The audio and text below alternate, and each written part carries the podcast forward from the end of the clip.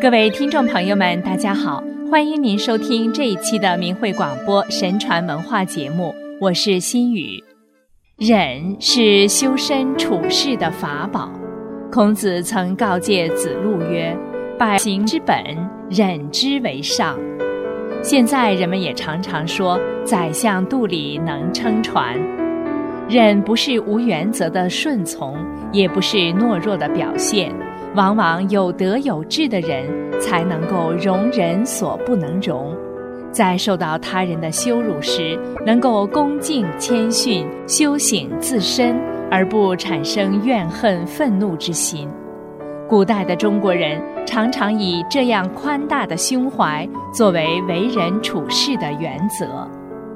西汉的张世之位居三公九卿中的廷尉要职，掌管全国的司法。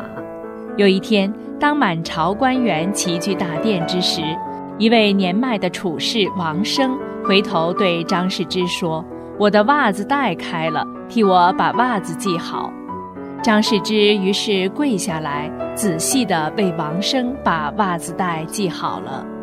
后来有人问王生：“你为什么单单要在朝堂之上当众羞辱张廷尉，让他跪下来给你系袜子呢？”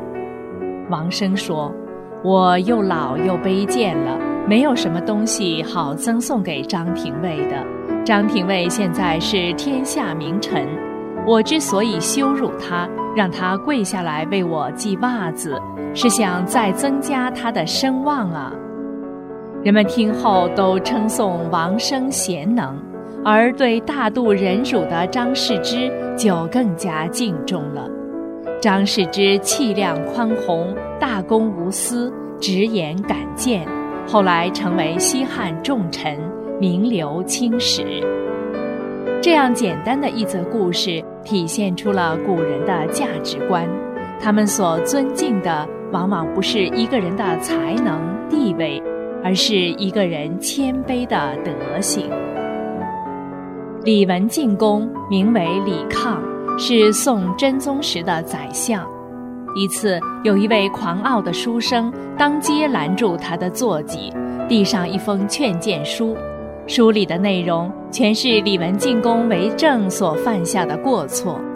李文进公看了之后，谦虚地向书生道谢，说：“我现在没有时间，等我回家后再详细阅览。”不料那书生大怒，立即责骂李文进公说。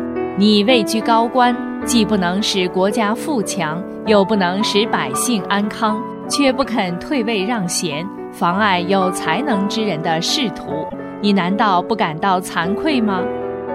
李文进公惭愧而恭敬地说：“我好几次请求退隐，可是皇上一直没有答应，所以我才没有退下来啊。”自始至终，李文进公都没有产生怨怒之心。他曾经说：“辱这一个字最难忍受。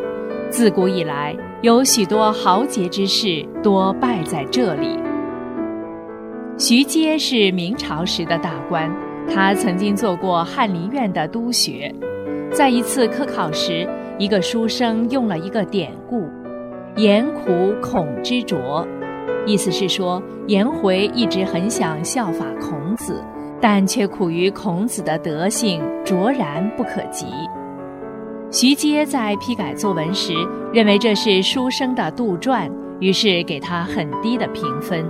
书生接到考卷时，向徐阶解释，徐阶一听，马上站起来说：“我在年轻时侥幸地考上进士，其实我学的还不够多，真谢谢你的指教，并且给予书生很高的评分。”宋朝的李宗鄂为人宽厚、博学多才，官至右谏议大夫。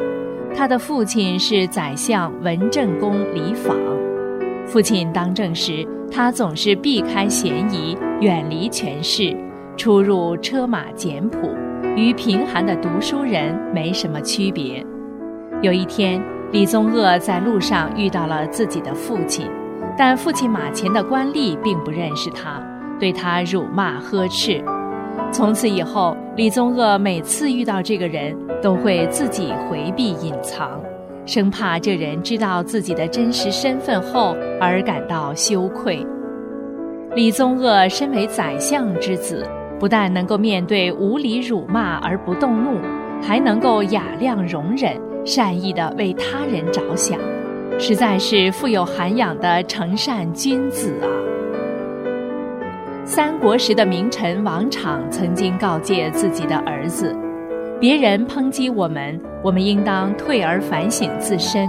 如果我们自己有不对的行为，那么别人就说得很恰当了；如果我们没有他人所说的缺失，那么他就是在妄语了。对方批评得当，则对他没有伤害；对方妄语，则对我们自身也没有伤害。”我们又何必去报复呢？所以忍辱的要领在于自我反省。从前的一位贤人曾说：“当别人忤逆我们时，只要静静的醒思片刻，便可以达到顺境和心胸开阔的境界。”所以杜牧在诗中说：“忍过是堪喜”，这就是忍受逆境的方法。郑孟发说。别人无理找我们麻烦，就好比行走在草莽中，衣服被刺上荆棘，我们只好放慢脚步，缓缓解开荆棘而已。《云游斋录》记载，凡事遇到横逆，先要想想我为什么会遭到横逆，随后再思考我处理横逆的方法，平心静气，不要愤怒。则便可以消除灾患和远离横祸了，这是处理横逆的要领。人们惧怕别人的诋毁，往往是因为自己存有抬高自己、贬低别人的心，或是存有渴望众人瞩目的虚荣心，因此任何有损自己名声的事都会避之不及。其实没有他人的指责。自己又怎能看到自身的过失呢？看不到过失，又如何能够修正自身呢？一个耳聋目盲的人，又如何能够成功，受到他人发自内心的敬重呢？正所谓“满招损，谦受益”。如果我们在受到侮辱的时候，能够放下高傲的心，去用别人的话仔细衡量自己的行为。也许我们会有新的进步和提高。当我们用恭敬的心去对待别人，用谦卑的心去衡量自己时，往往会体会到另一番不一样的精神境界。就像人们常常说的：“忍一时风平浪静，退一步海阔天空。”各位听众朋友。这一期的节目到这里就结束了，谢谢大家的收听，我们下次时间再会。